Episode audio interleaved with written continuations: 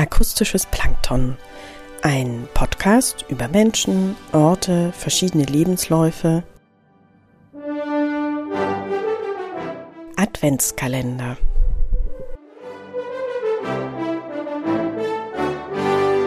Vierundzwanzig neue und alte Briefe aus den vergangenen Jahren, fiktiv, biografisch, an 24 Schriftstellerinnen, geschrieben und gelesen von Theresa Art.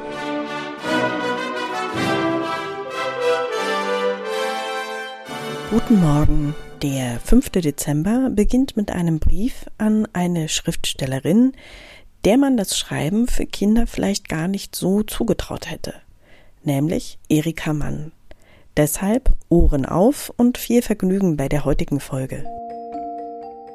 Liebe Erika Mann, klar, dass es in ihrer Familie nur so von schriftstellerischen Talenten wimmelt – doch ich muss ehrlich sein. Eine Kinderbuchautorin kam mir nicht wirklich gleich in den Sinn, als ich ihren Familiennamen las. Aber vielleicht liegt es auch daran, dass ein wenig der Fluch auf ihnen haftet. Der mit dem Schreiben, wenn man aus so einer Literatenfamilie entwächst. Vielleicht wandelten sie deshalb zunächst auf eigenen Faden und machten sich ihren eigenen Namen als Schauspielerin, Kabarettistin Autorin, Journalistin, Rallyefahrerin und nicht zuletzt im Widerstand gegen Hitler.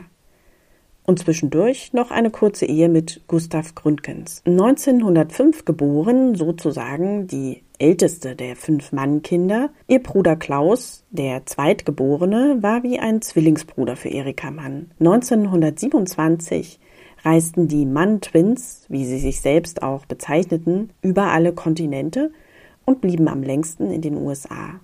Finanziert wurde das Ganze über Vorträge. Oder, wenn das Geld knapp wurde, dann konnte man auch einmal die Eltern fragen.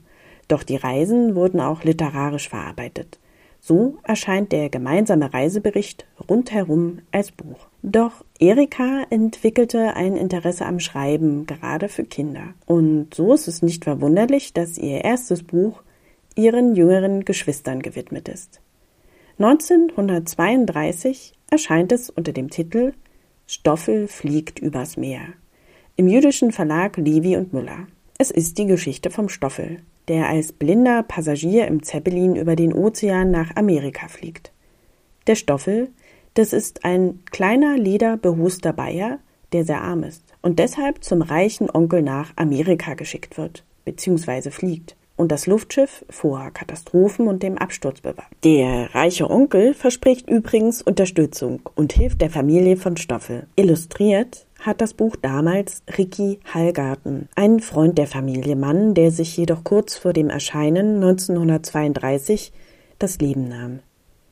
Erika Manns Kinderbuch war erfolgreich und es wurde in zahlreichen Auflagen gedruckt, sogar bis heute. Doch aufgrund der politischen Ereignisse widmet Erika Mann sich vermehrt dem Schreiben für ihr Kabarett-Ensemble Die Pfeffermühle, das sie 1933 mit Freunden gegründet hat.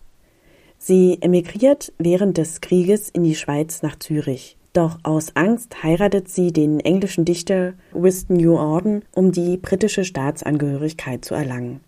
Später folgt sie ihrer Familie in die USA. Sie und ihr Bruder setzen sich weiter gegen das Hitlerregime ein. 1952 kehrt Erika Mann wieder zurück in die Schweiz. Und zwei Jahre später sieht sie sich in der Verantwortung der Nachlassverwaltung ihres Vaters Thomas Mann. Einige Kinderbücher schreibt Erika Mann dennoch.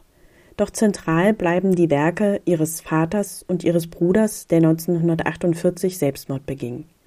1969 stirbt Erika Mann in Zürich.